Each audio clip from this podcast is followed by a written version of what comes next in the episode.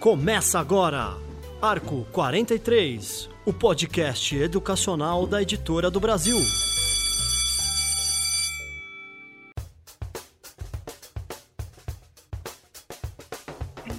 Olá, educadores! Ao longo deste ano, vamos discutir com profissionais de educação temas de interesse de professores, diretores de ensino, alunos e da sociedade em geral.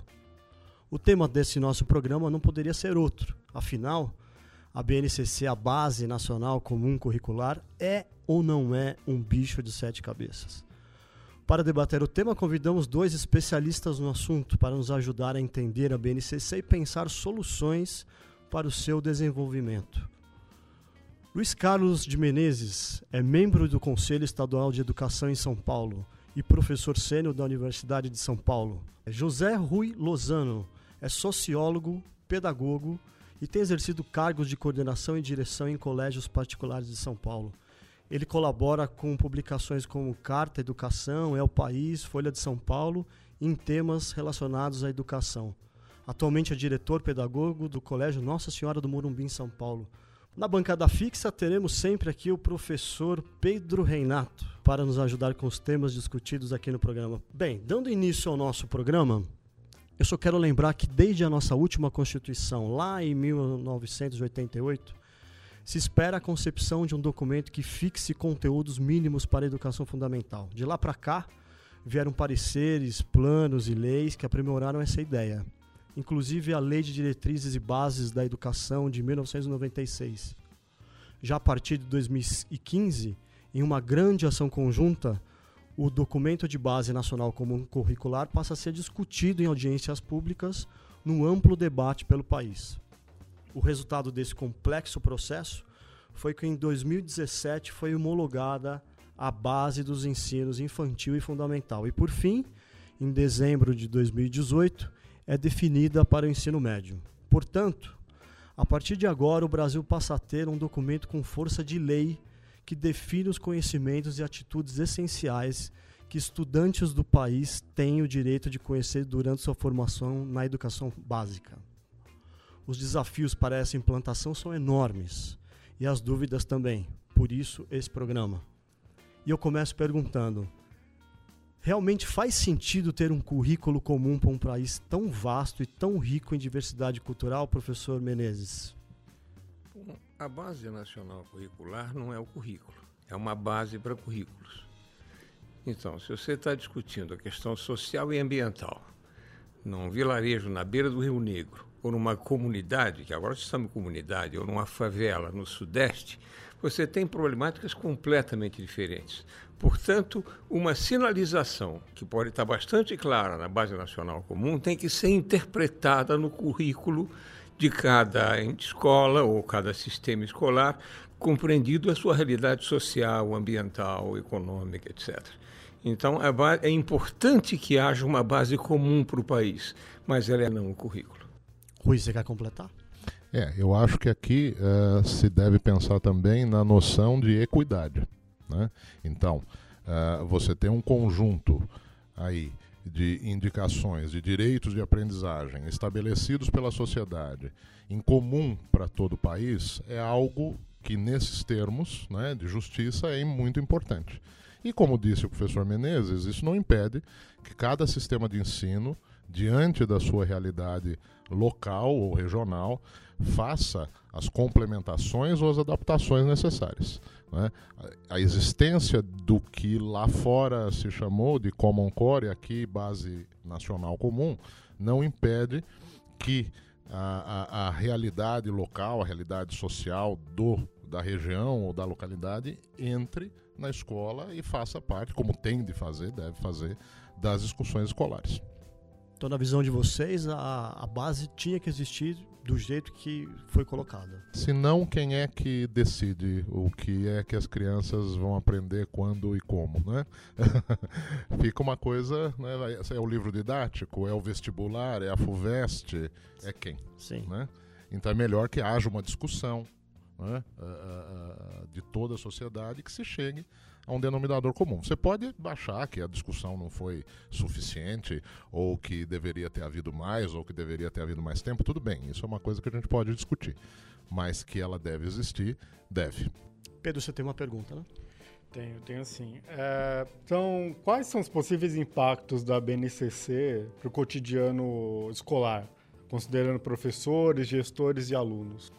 Aqui eu acho importante deixar o ensino médio um pouco de lado e falarmos do que a gente já tem consolidado há um pouco mais de tempo: educação infantil e ensino fundamental.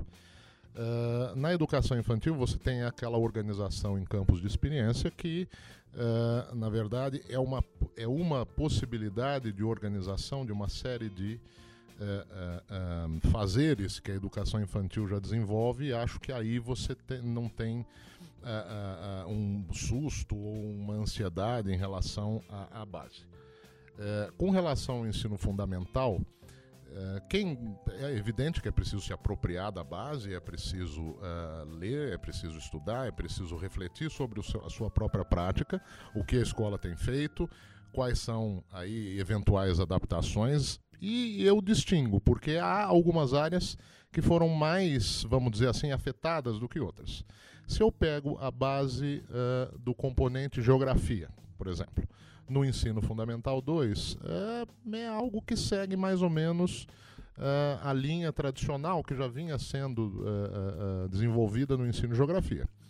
O ensino de ciências, esse sim, teve mudanças profundas no ensino fundamental. Tradicionalmente, você tem um tantão de biologia até o oitavo ano e a física e a química aparecem no nono ano. Né?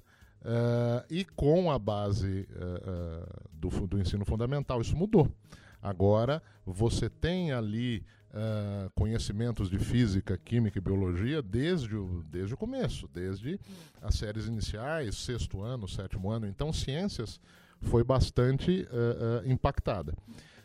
da mesma forma, arte. E isso é muito interessante, porque Uh, tradicionalmente, uh, a, a, a, arte no colégio era um reduto das artes plásticas.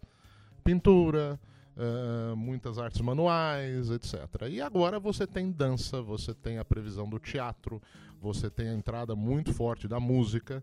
E a música, desde sugestões ali de, de, de uh, contato com a música clássica, o jazz, uh, o hip hop, uh, as culturas juvenis aí, então são vários DJs, né? E eu imagino como é que as áreas de arte dos colégios estão se organizando diante dessa integração aí das artes como um todo e não mais o reduto das artes plásticas. Então, existem algumas áreas, na minha opinião, que foram mais uh, uh, afetadas do que outras. Agora, gente, as escolas estão preparadas para isso ou elas vão ter que se adaptar no meio do caminho com o carro quero, andando? Né? Quero complementar claro, o que claro. o Ian apontou sobre um outro aspecto. Ele apontou as mudanças do que regularmente se chama de conteúdos. E eu quero apontar uma mudança muito mais difícil que é da cultura escolar. A cultura escolar que nós temos é de estudantes perfilados, escutando alguém discursar ou escrever no quadro ou projetar algo no quadro. E se você olhar as competências e as ditas habilidades pelas quais você elas são atividades de fazeres dos estudantes. Ou seja, você tem que ter uma escola em que os estudantes façam coisas, debatam, investigam, façam hipóteses, que é completamente diferente de ouvir alguma coisa e reproduzir na prova. Essa mudança de cultura, se for levada a sério, é a mais difícil de todas. Porque você mudar um conteúdo, às vezes complica um pouco, precisa ter a mudança no material escolar, etc., na formação do professor, mas eh, se nós não mudarmos a cultura escolar, da educação para a passividade, e mudar para a educação para o protagonismo, você não vai estar cumprindo o que está previsto na base. Não desenvolve competências e habilidades. Especialmente as competências gerais, né? Certo. Agora as escolas estão preparadas para isso? Elas não estão preparadas. Elas isso. vão ter que não. mudar no meio do caminho. Não. É Há escolas de muito boa qualidade hoje, públicas e privadas, que já fazem isso. São absolutamente minoritárias. Você entra numa escola dessas, você não vê, você vê estudante fazendo coisa, grupinho discutindo, o laboratório como um espaço aberto de investigação. Há boas escolas, há muito boas escolas, só que são raros paradigmas. Elas estão em todo canto. Você vai achar no centro-oeste, no norte, no sul, no sudeste, mas a maior parte das escolas está formatada para uma rotina que nada tem a ver com isso. E é uma transformação de profundidade que vai ter que ser feita. Como que vocês acham que os, que os gestores escolares devem começar a, a se apropriar dessa mudança para o cotidiano delas? Ah, bom, essa, esse é o X da questão, né? É o X do problema. Eu acho que é formação mesmo. E não é ficar pedindo a formação lá na universidade, não. É formação continuada, é você trabalhar e estudar uh, não só metodologias, né, mas o, o que está por trás mesmo dessa da concepção desse documento, da Base Nacional Comum. Né? Então você tem aí uma perspectiva interacionista muito, muito forte. Né? Uh, você não aprende calado, você aprende interagindo, você aprende dialogando com o outro. O exemplo que você deu de teatro, uma boa escola tem uma oficina de teatro. Você tem grupo de estudantes concebendo e executando peças de teatro. Então, essa, esse fazer concreto é diferente do que ficar sentado assistindo aula falando sobre teatro. Isso que vale para as artes, vale para as ciências, vale também para as ciências humanas. Uma escola que olha a sua realidade e entenda por que, que o seu bairro tem esse ou aquele IDH, o IDH deixa de ser uma mera fórmula. Você vai ver a relação disso com saneamento básico, mortalidade infantil, etc. Essa mobilização social, científica, cultural faz da escola. Agora, mudar esse ambiente é a escola que vai fazer. Não esperemos isso das faculdades que formaram o professor tendo aulas expositivas e eles vão e reproduzem isso na escola. A mudança na base escolar se dá. Sistemas escolares podem contribuir para isso. Então você precisa projetos de formação e serviço que são projetos de mudança cultural na escola. É, e aí a gente entra na, na distinção realmente do que é currículo, né? Muita gente entende currículo como um rol de conteúdos. Né? E currículo é muito mais do que isso. Currículo é tudo que você faz, tudo que você aprende dentro da escola. Né? Então, numa escola, nessa escola eh, que o professor Menezes se refere da aula expositiva, você aprende. Tem um currículo lá que é ficar sentado, que é ouvir. Né? Uh, isso eventualmente pode ser útil, né? ficar sentado quatro horas lá fazendo o Enem. Isso é currículo. Você aprende a ficar sentado quatro horas. E chateado porque você não pode usar o seu WhatsApp para trocar nas redes sociais, né? É. Então, uh, currículo é muito mais do que, do que conteúdos. Currículos são métodos, currículos são práticas, currículo uh, é avaliação. Né? É, currículo que... vem de correr, né? É. é um percurso de atividades de quem aprende e não lista do discurso de quem ensina. Exato. E os professores, o desafio dessa implantação para os professores? Eu acho que o desafio uh, é o desafio de lidar com a juventude contemporânea, é o desafio de entender uh, o mundo e a garotada com a qual nós estamos lidando hoje. Né? O professor acabou de mencionar o WhatsApp, né? acabou de mencionar o celular. Então, essa é a ferramenta mais uh, acessível, está no bolso do jovem, está embaixo da carteira e tal. E você tem discussões longas em algumas escolas, nas quais eu já trabalhei, de ah, proibir o celular, tirar o celular, uh, eliminar o celular, quebrar o celular, etc, etc. Bom, é, é preciso, na verdade, você precisa dessa ferramenta, coloca ela na aula, né? usa. Né? Enfim, entender a juventude, entender que essa juventude uh, uh, não aguenta mais a passividade das aulas meramente expositivas. Não dá mais para você ficar esperar do aluno o silêncio e o registro. Né? até porque todas as pesquisas e boas pesquisas no Brasil e no exterior com, demonstram né, que a aprendizagem aumenta né? E aí você tem Stanford, Harvard, tem isso em dados aí. A aprendizagem aumenta quando você desenvolve, um, comp as, as, competências socioemocionais. Né? Quando você melhora isso. Uh, dois, quando você promove práticas interativas. E aí tem, você tem aí um cardápio enorme de aprendizagem baseada em problema, em equipe, enfim. É, mas quando você promove interação, quando você promove trabalho em equipe, quando você desenvolve é, é, o socioemocional, você tem um impacto muito positivo na aprendizagem. E você pode medir em teste. Né? então, diante disso, é preciso entender essa juventude e saber trabalhar por, esse, por esse veio, dessa maneira. Né? Certo. É, a gente falou de gestores, a gente falou de professores. E o impacto para os alunos? O que, que, vocês acham que vai? Mas eles vão gostar. Vai ser positivo. Se você leva, de fato. Primeiro é preciso saber que essa cultura escolar está na cabeça, às vezes, dos pais também. Que acha que boa escola é onde você é disciplinado, enquadrado, etc. Quando tem muita atividade, acha que está matando aula. Vai ter que mudar um pouco a cultura mais geral sobre o que é a boa escola. Mas uh, os jovens gostam de ser desafiados. Eles pagam para ser desafiados. Eles entram nas, nos jogos, nas coisas, e a escola precisa desafiá-los. Quer dizer, não é simplesmente, então agora você pode fazer o que quer, não. Você vai enfrentar certos desafios, muitos deles coletivamente. Um grupo vai fazer uma investigação e depois vai apresentar essa investigação para os seus colegas. Vai ser avaliado em processo pelos colegas e não simplesmente numa provinha no fim do mês. Ou seja, é, você, nas muitas coisas que se faz, vocês trabalhando aqui na Editora do Brasil, vocês fazem uma provinha no fim do mês para saber como foi o seu trabalho, vocês são avaliados em processo. E vocês gostam disso. Você imagina que você vai passar no fim do mês para ver se você fez o trabalho direito. Isso vai valer também para a escola e vai ser extremamente bem recebido. O problema é a escola e a cultura escolar. É porque a grande questão agora não é o acesso à informação, né? e sim o que você faz com a informação que você tem. Porque o professor que vai para frente da sala de aula e, e dita os conteúdos, esse cara já não tem mais vez nessa proposta de educação que a base propõe. É isso? Não tem mais vez com a garotada lá. Não. Eu acho que não dá mais, ninguém aguenta. Aliás, nós não aguentamos mais, né? Vamos imaginar aí uma palestra, né? Fica lá o sujeito uma hora e meia, duas horas. Vamos, vamos olhar pra gente. Né?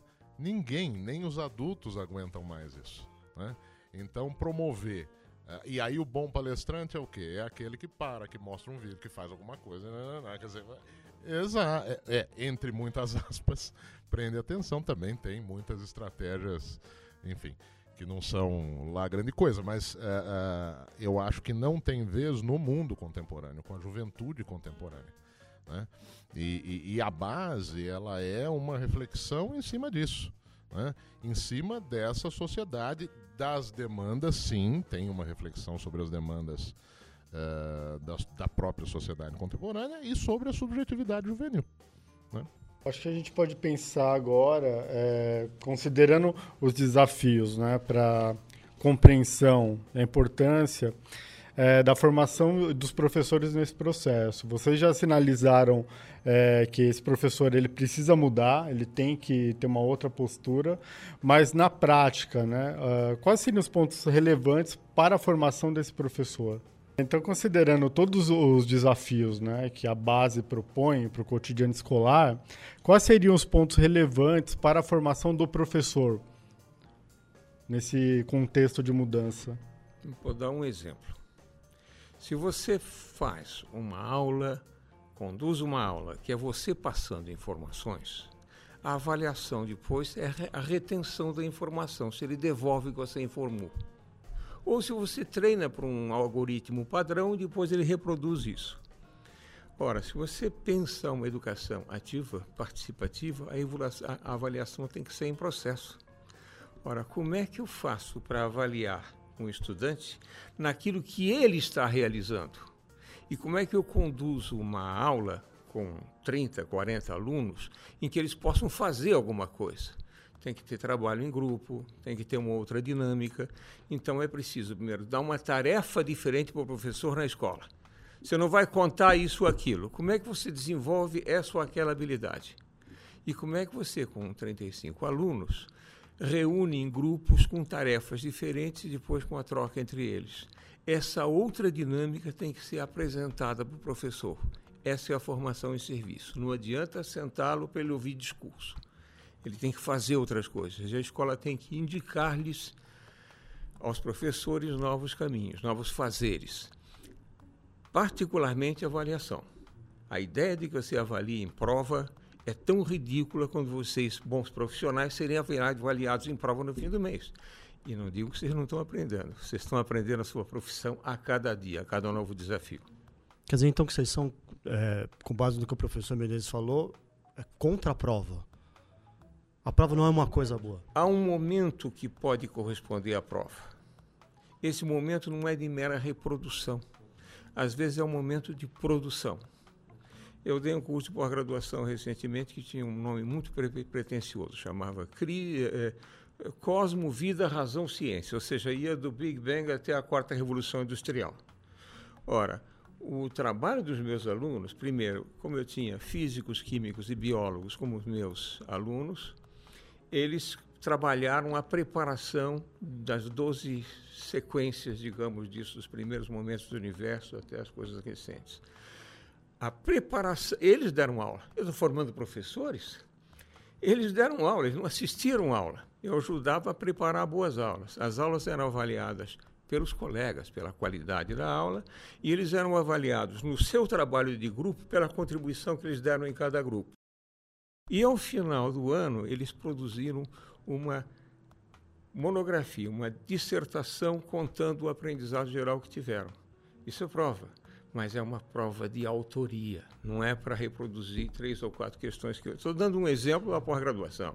Você vai fazer isso numa educação fundamental, numa é diferente. Quer dizer, se você tem tarefas em que a criança tem que escrever certas coisas, é nesse momento que você verifica. Pense, uma criança que ajuda os pais a fazer a lista de compras mensais no fim do mês.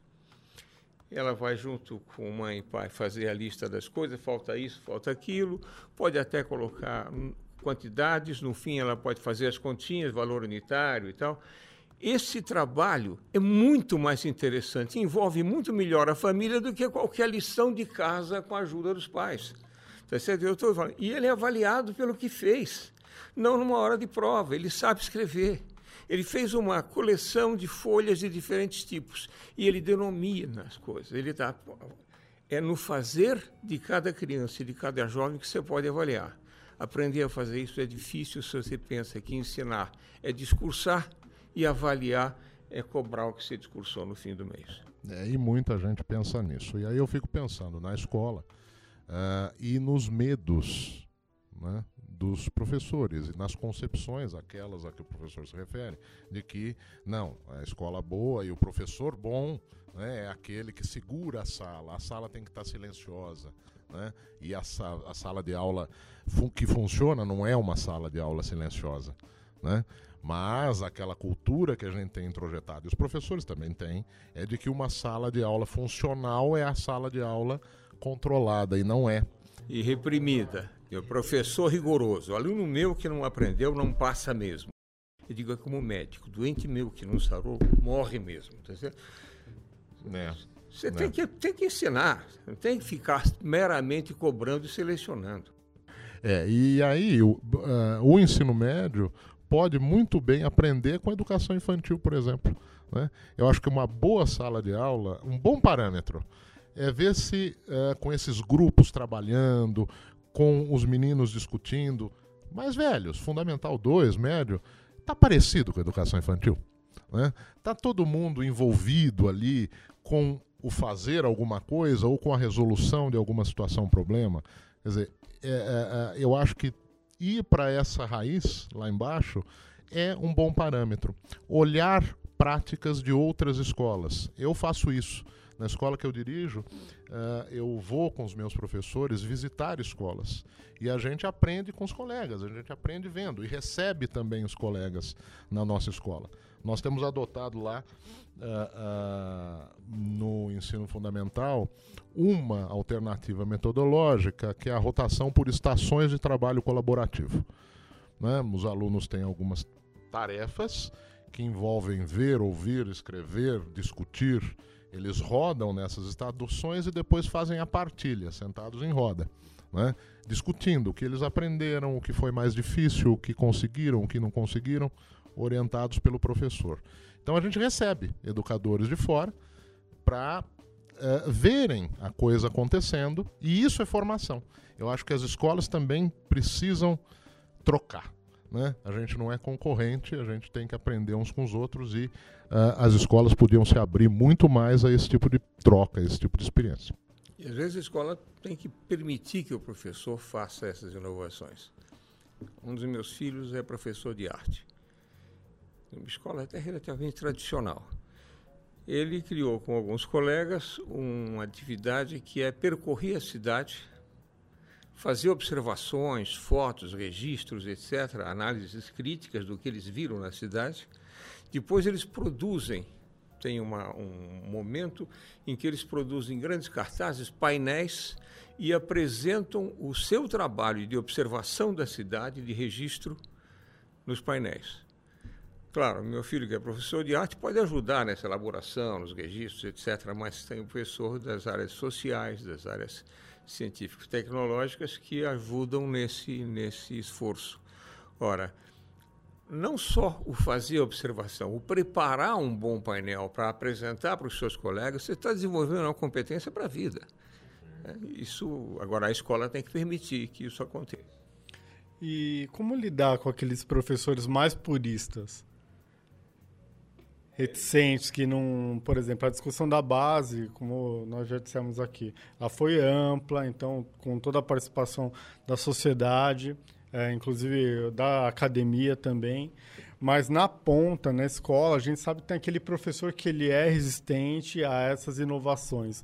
Como que um gestor, por exemplo, pode lidar com esse profissional? Esse professor está numa escola tradicional uma escola quadrada é a que vai querer esse professor. Numa escola que está disposta à inovação e tal, as pessoas estão tá na contramão. Ele vai, ou transforma ou vai fazer outra coisa na vida. Vai ser inspetor de trânsito, quem sabe alguma coisa que né, tem regras mais explícitas. É, eu acho que o contexto realmente faz tudo. Agora, é preciso que ele reflita sobre a própria prática, né?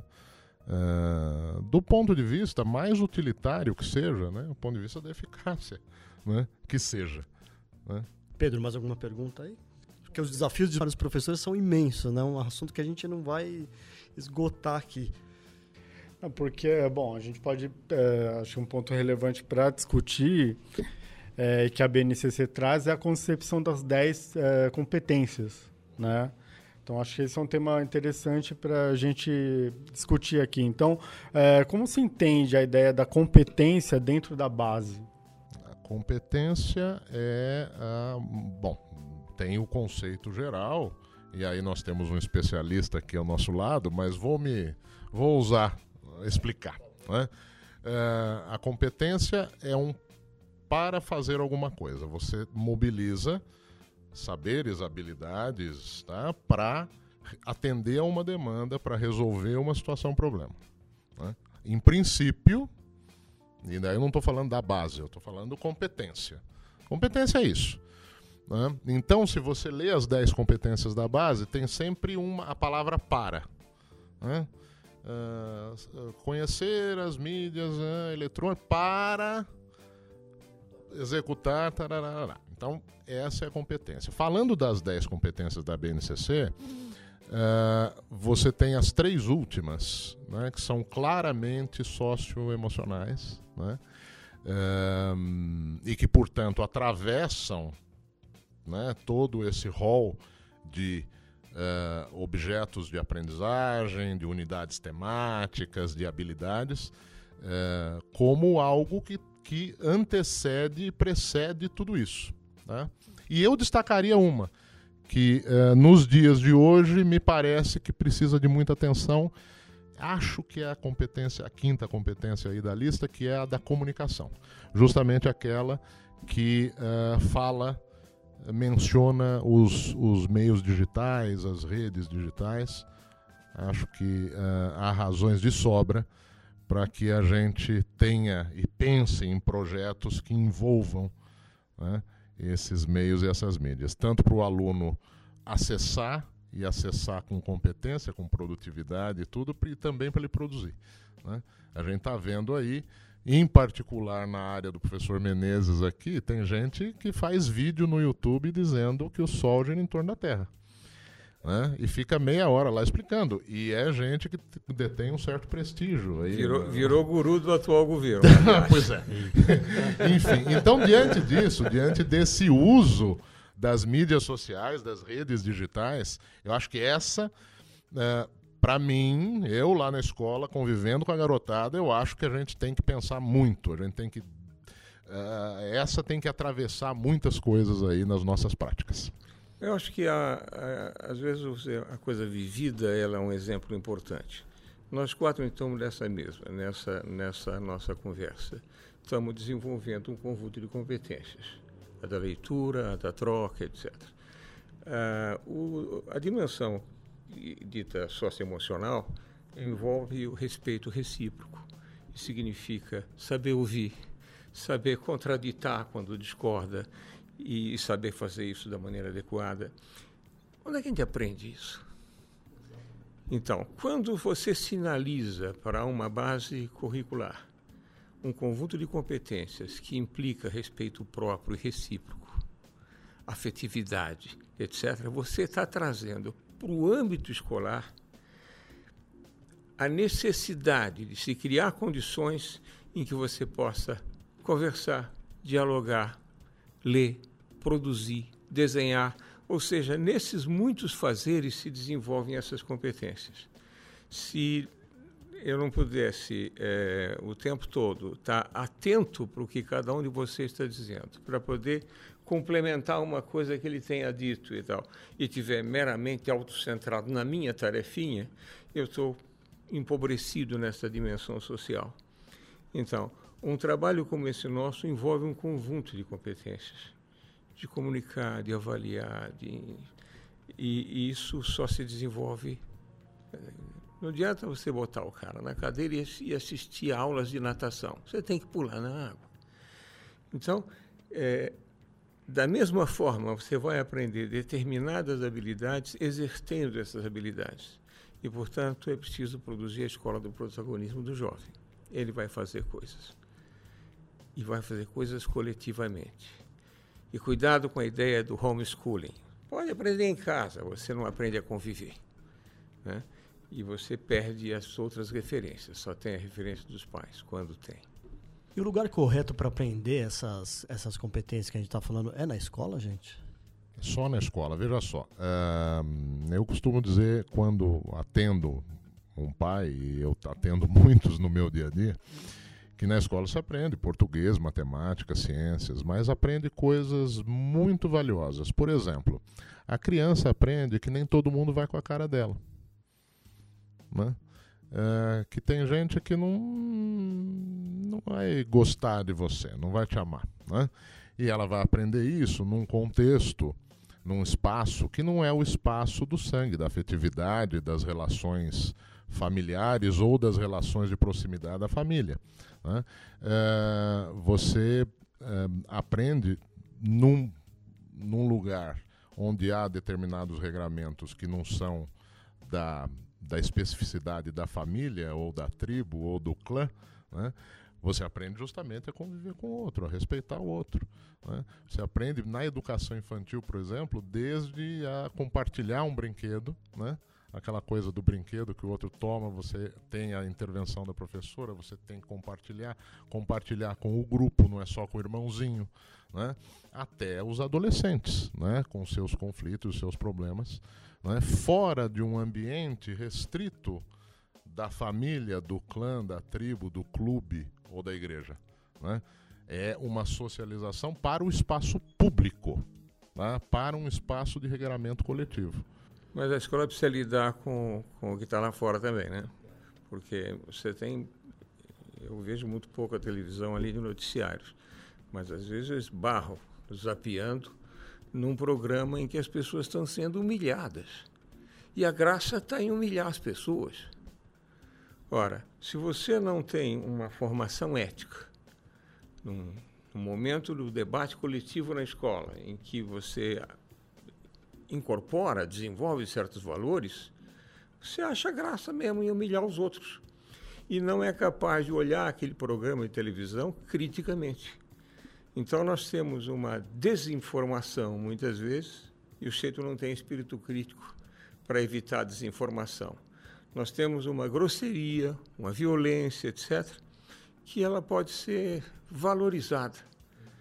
E isso, é, a escola precisa estar atenta para isso. Olha por quantos crimes, crimes bárbaros, hediondos, no âmbito da família, etc., nós somos apresentados diariamente. E será que essas coisas estão sendo discutidas na escola? Quer dizer, por que é tão frequente o chamado feminicídio? Quer dizer, porque o sujeito se sente no direito de impor na violência a sua visão sobre o que tem que ser a relação pessoal amorosa.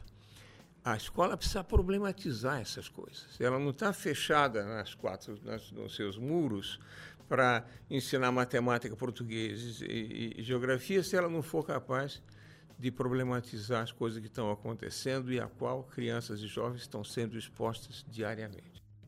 E, infelizmente, é, uma, uma boa parte da reação conservadora a algumas iniciativas educacionais vão de encontro à perspectiva de se problematizar questões como as levantadas pelo professor Menezes. Né? Então, você tem uh, a questão do feminicídio e da violência contra a mulher né? é, como um elemento importantíssimo de uma discussão no, em diversas situações na escola né? E, infelizmente, isso vem sendo objeto né, de repúdio por certos setores da sociedade. Na base nacional do ensino médio, isso está muito presente. Na base do fundamental está lá também, nos anos finais do, do fundamental. Uh, e espero e... que não seja reformada, né? Pois é. é. Essa é uma boa pergunta. A base corre risco? corre tudo, corre risco. É, ela, a base. Me parece que existe uma previsão normativa de que não pode haver alteração em dois anos. Né? após a homologação. Não, eu acho importante que haja ajustes, eu não tenho Sim. dúvida. Não estou achando que tem alguma coisa perfeita. eu tenho, eu mesmo tenho algumas objeções que eu posso até apresentá-las. Por exemplo, a base para o fundamental, fundamental 1, para os primeiros cinco anos, está apresentado em nove diferentes componentes curriculares. Você tem uma professora alfabetizadora. Ela vai garimpar os elementos que ela vai trabalhar nos novos componentes? É um equívoco. E, portanto, é preciso ter um trabalho suplementar para integrar essas coisas no trabalho da professora alfabetizadora, por exemplo. Eu estou só dando um exemplo de, de, reparos que têm que ser feitos. Então, não estou dizendo que é um, um objeto perfeito. Agora, aspectos que, éticos que são extremamente importantes, do respeito à diversidade, etc., isso nós temos que tomar cuidado para que um olhar reacionário não transforme a escola num espaço de disciplinamento estrito. E essas competências, na opinião de você, devem ser trabalhadas a partir de, de, de, de quando? Do, do infantil? Zero ano. Zero ano. É o tempo todo. Ah, o infantil está bem organizado, a meu ver ele apresenta desafios. Mas, primeiro, o garantir determinados direitos da criança. E da criança desde a creche. O direito de conviver, de se expressar, de brincar. Aliás, o direito de brincar devia estar presente em toda a educação, mesmo no ensino superior. Quer dizer, nós somos seres lúdicos, que bom, né? Nós gostamos do jogo, do desafio, etc. E a ideia do, do, do brinquedo é, às vezes está dizendo, isso aqui é na hora do recreio. Né? O, o, o desafio, o lúdico, é parte necessária e gostosa do convívio. E dá para brincar com matemática, matemática é muito fundada em jogos, né? com linguagem, então, nem se diga. Né? Às vezes você diz muito melhor uma coisa numa chargezinha de três quadrinhos do que num longo discurso. Então, eu acho que há, há espaço importante para transformações nessa direção. E quer saber? Eu acho que nós vamos conseguir. Tomara, professor. O Pedro quer tocar, no, tocar num outro assunto aqui. É, pensando, né, já falamos agora da educação infantil, mas e no ensino médio, né? Como que, quais são os desafios da implantação da base no ensino médio? É, que existe uma coisa que antecede a base, que é a reforma, né? uh, a reforma tal como foi proposta. Um, e é engraçado porque ela é tributária de alguma coisa que já aconteceu no Brasil, né? muita gente se esquece disso, mas nós já tivemos um segundo grau né? com por áreas, né? Você escolhia fazer clássico, científico, normal, técnico depois. Houve um tempo em que o ensino médio se uh, uh, as escolas dividiam em exatas, humanas e biológicas. daí de uma visão muito conteudista, muito voltada para o CECEM, CECEA, Mapofei, né? o vestibular de humanas, de exatas e de medicina. Então você tinha um ensino médio totalmente virado para esses exames de acesso ao ensino superior. É, esse é um dos riscos que podem transformar as quatro áreas em algo parecido com isso que acontecia nos anos 70 e 80. Né? Mas primeiro é preciso, então, entender a reforma com essa possibilidade de uma parte flexível do currículo em quatro áreas: humanas, natureza, matemática, linguagens e a possibilidade do técnico. Eu acho que a, a, a começa daí, porque no ensino médio a coisa foi além da base. Começou antes, houve uma mudança estrutural proposta por lei, não é, professor? Qual mudança que teve? Bom, primeiro ela estabelece uma parte básica que pode ser especificada e os chamados percursos formativos. Uhum. Estão muito mal explicados os percursos formativos. Quem vai ser responsável por isso é tão pouco claro que se fala, e nós não temos uma formação do professor para isso, você fala em notório saber. Ninguém sabe quem vai atribuir esse notório saber para o jeito que vai indicar. Digamos que você tenha um curso que vai formar alguém para relações públicas ou publicidade, etc. Ora, o notório saber que vai ensinar tem que ser um profissional da publicidade. Tem que ser alguém que trabalha com isso.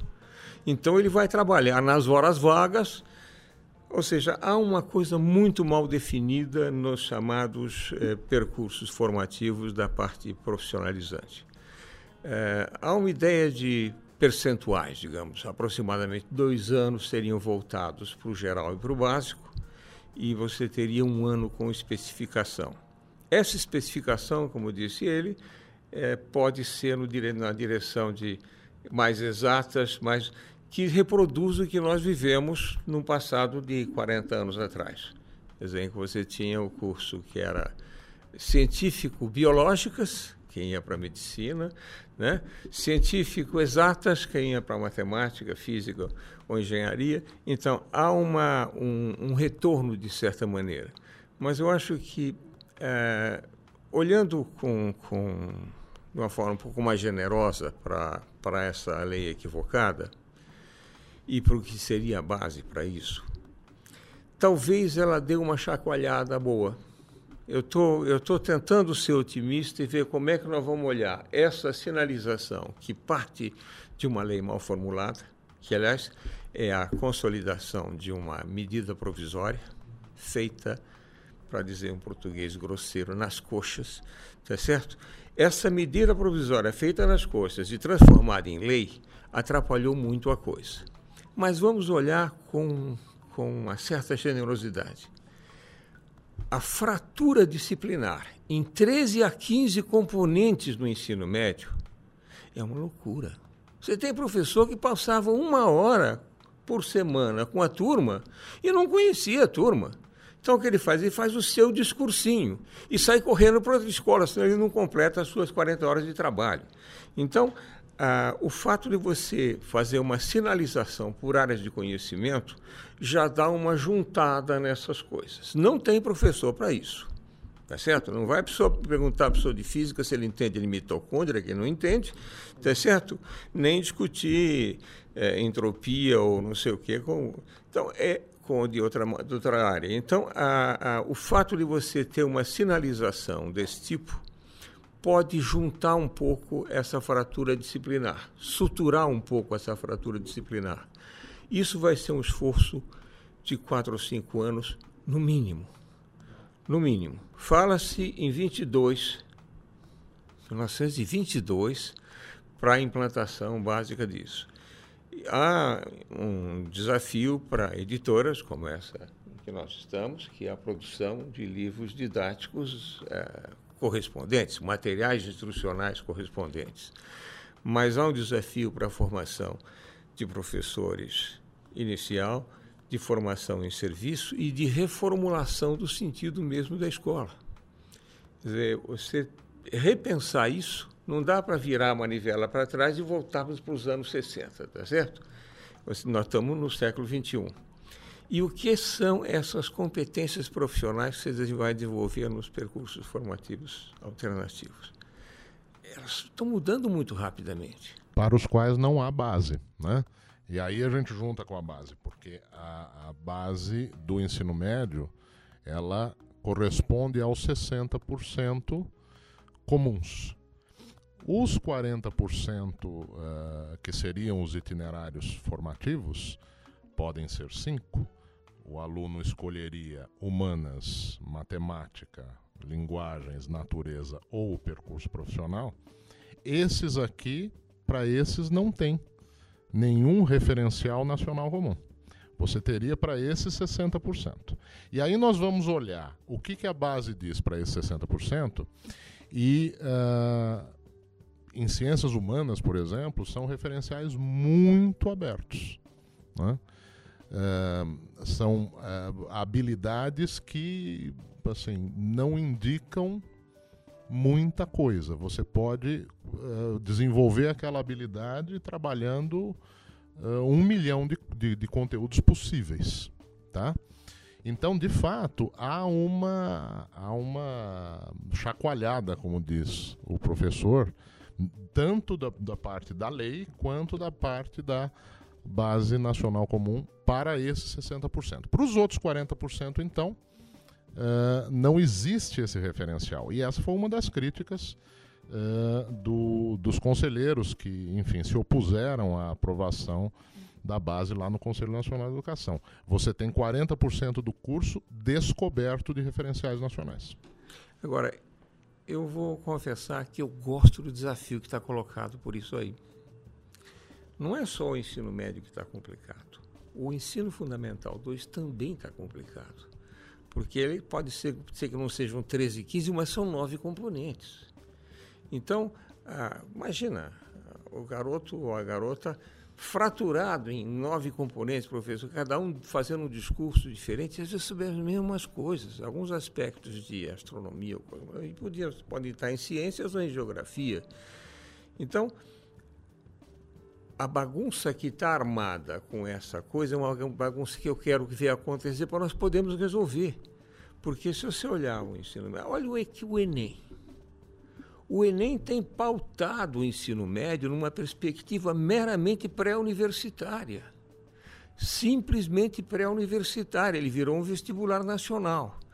Ora, pega o ensino médio com uma perspectiva mais ampla, mais generosa, mais de compreensão geral do mundo, seja visão do mundo, de sociedade, e, e que nem é esse.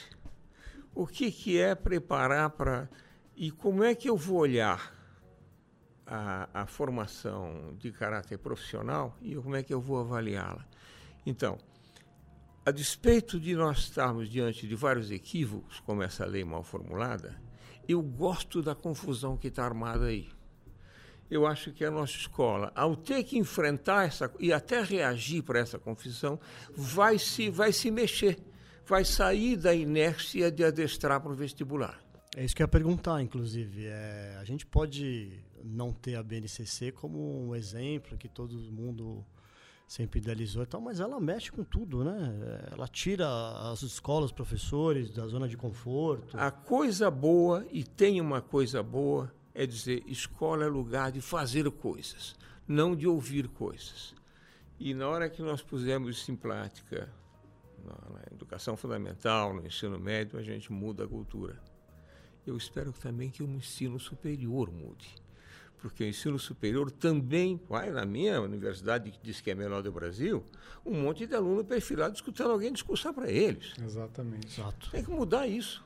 Então não adianta falar mal da escola, tem que olhar lá onde os professores são formados equivocadamente. Exatamente. Sobretudo a universidade como formadora de professores. Exatamente, né? exatamente. Vocês acham que vai mudar, a, a, a BNCC vai evoluir para onde? Quais serão as próximas boas mudanças que talvez aconteçam? futurologia sempre é arriscada. Ou se for apontar um caminho, por exemplo?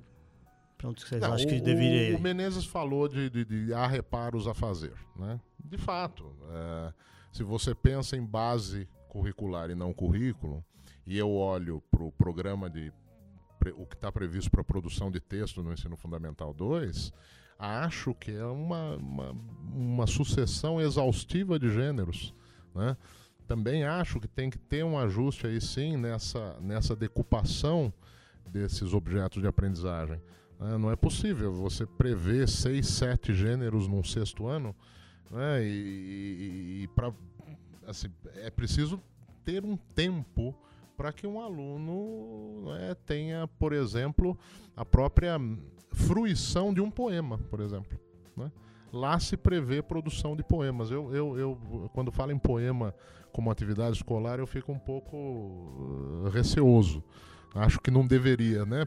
Pelo menos não para o aluno produzir. Ter contato com atividades voluntárias, oficinas de escrita criativa, sim.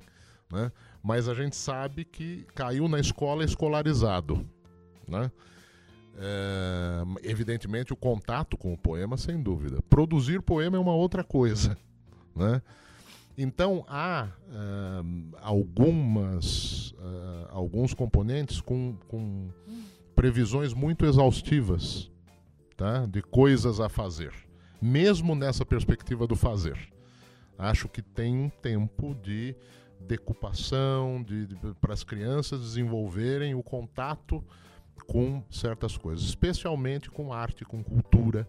né? Acho que não pode ter pressa nisso aí. E a gente sabe que caiu na escola, o sujeito vê lá e ele já pensa no rolzinho, já pensa na falou listinha. Do, do, do poema. Às vezes a gente olha o poema de uma maneira muito formal, muito quadrada. Se você olhar a cultura hip hop, o rapper, etc., você tem uma produção espontânea de um olhar crítico, analítico, afetuoso do mundo que vem de uma forma poética. Então, eu tenho a impressão que se você traz essa dimensão mais popularizada, eu estou falando do momento hip hop por causa disso, hein? porque você traz o protagonismo para a base social, não simplesmente o consumo da arte.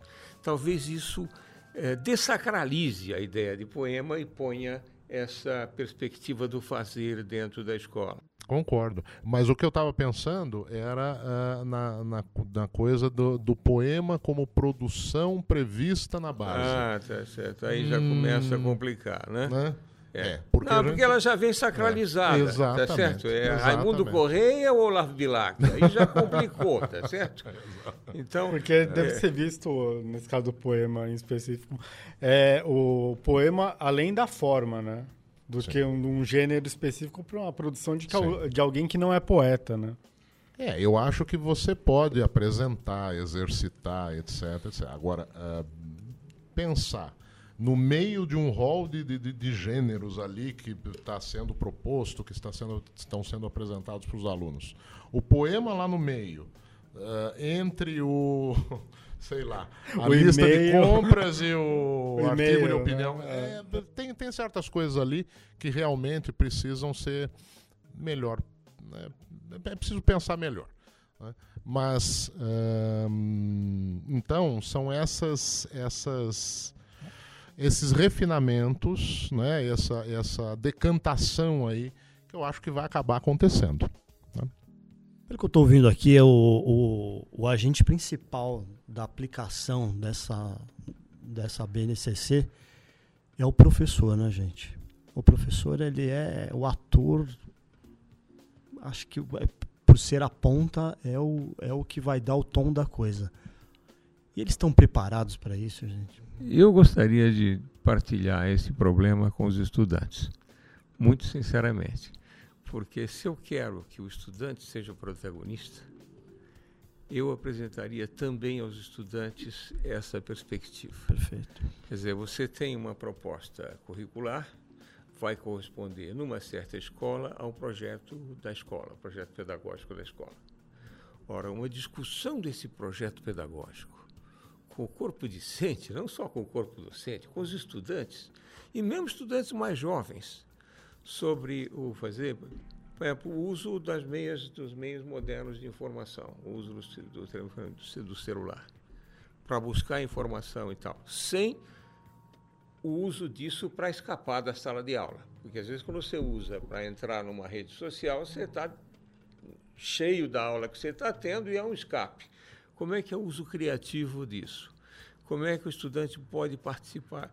Eu, sinceramente, numa boa escola, ouviria estudantes sobre as formas de organizar o, o conhecimento e de apresentar desafios para que eles se sentissem de fato protagonistas e corresponsáveis pela escola. Perfeito. Corresponsáveis em todo sentido. O estudante tem que ser corresponsável pela manutenção, pela limpeza, pela organização na escola, pelas escolhas das músicas no intervalo. Quer dizer, uma boa escola tem o estudante como protagonista. E eu perguntaria: não seria possível, a partir de uma base curricular, na busca de uma definição de currículo na escola, o envolvimento de estudantes na definição de práticas, não só de conteúdos, de práticas. Eu acho que isso vai facilitar a vida do professor, porque o professor às vezes está diante de um desafio, eu vou usar uma palavra forte, alienado, que é ter que ensinar isso, isso, isso, porque isso vai cair no vestibular, etc. E tal. Então ele tem uma lista de coisas para cumprir e essa lista de coisas o coloca na ordem unida de que hoje eu faço isso, amanhã eu... importa se eles estão aprendendo ou não, ensinei. E não importa que o vestibular também já não pede nada daquilo. Pois é, e está mudando. Está mudando. Está mudando. Aliás, eh, olhemos com muito cuidado um belíssimo vestibular que é o da Unicamp. A Universidade Estadual de Campinas tem há décadas nos ensinado coisas sobre como é que você pode ir mudando os vestibulares. Né? As outras estão tentando aprender com a Unicamp, mas ela está na vanguarda. E eu daria muita atenção para a prova de redação do vestibular da semana passada na Unicamp. Comenta um pouquinho, professor. Ela coloca um, uma situação, um problema de uma professora que foi denunciada porque fez isso, aquilo, apresentou isso ou aquele texto, e ela problematiza de uma maneira belíssima essa estupidez da escola sem partido e coloca sem, sem mencionar isso. Ela problematiza essa questão lindamente na prova de redação do seu vestibular. E o que, que o estudante tem que escrever? Ele tem que escrever a circular a comunicação da escola para os pais. Né? É isso que ele tem que se imaginar. Ele tem que se imaginar gestor, né? escrevendo uma, uma comunicação. Ah, não, ele se imagina. Não, a proposta não é essa. É o aluno organizando o manifesto em defesa da professora. Né? Olha, não teria resposta mais substantiva para essa estupidez do que isso. E isso colocado na prova de redação do vestibular da minha universidade. Eu não sou da Unicamp, mas eu cumprimentei ontem Muito bom, hein? a pró-reitora de graduação da Unicamp, que é minha colega e senta ao meu lado na, no Conselho Estadual de Educação. Gente, o BNCC é realmente um bicho de sete cabeças? Parece que não, né? Bem ruim. Olha, um, para muitos sim, né? A gente está vendo aí e tudo isso que a gente está falando, tá, né? ali no chão da escola a coisa pega e de fato você tem a resistência dessa cultura escolar antiga. E ela ainda é muito forte. E ela ainda predomina nas expectativas das pessoas. Né? Mas eu acho que a gente precisa mudar, não é por conta da BNCC. Né? A BNCC é uma resultante de diversos vetores aí. Uh, e é resultado de uma, de uma iniciativa que também não nasceu dentro do governo ela nasceu de uma série de movimentos aí de fora do governo. E foi para o governo por uma série de, de, de, de movimentos e de interesses também. Podemos falar assim. Tá? Mas ela não nasceu de uma iniciativa governamental e ela atende a uma demanda de um mundo em mudança. Então não é por causa da BNCC. A escola vai mudar. A escola precisa mudar. A gente não pode mais ser tributário de um modelo do século XVIII, do Comênios e daquela sala de aula uh, uh, com todo mundo enfileirado olhando para nuca uns dos outros. Né? Esse modelo precisa mudar porque aquela sociedade já não existe mais. Né? É uma mudança que é, idealiza a nossa educação para daqui quantos anos? É, eu acho que há, há mudanças que já estão ocorrendo no mundo, na cultura, e que já estão atropelando a escola. Então, não nos iludamos, quer dizer, se tenta manter a velha escola do, do, perfilado, do quieto, da disciplina, você tem uma revolta e a escola deixa de funcionar. Ah, há escolas que são meramente adestradoras. Elas trabalham com uma seleção de entrada para começo de conversa, elas fazem uma seleção de entrada e os, a sua grande propaganda é o desafio que ela enfrentou de colocar não sei o quem no vestibular competitivo, etc. E os rankings, né? É, e o ranqueamento, que é outra, outra crime é, educacional. Mas o, o desafio está dado.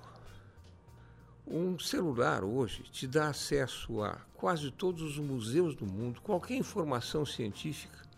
Eu até contei isso recentemente. Eu, no curso que dei no, no semestre passado, como eu tinha estudantes que eram formados em química, física, biologia, outras áreas, para explicar certas coisas eu tinha certa dificuldade. Como é que eu vou falar da interação nuclear fraca?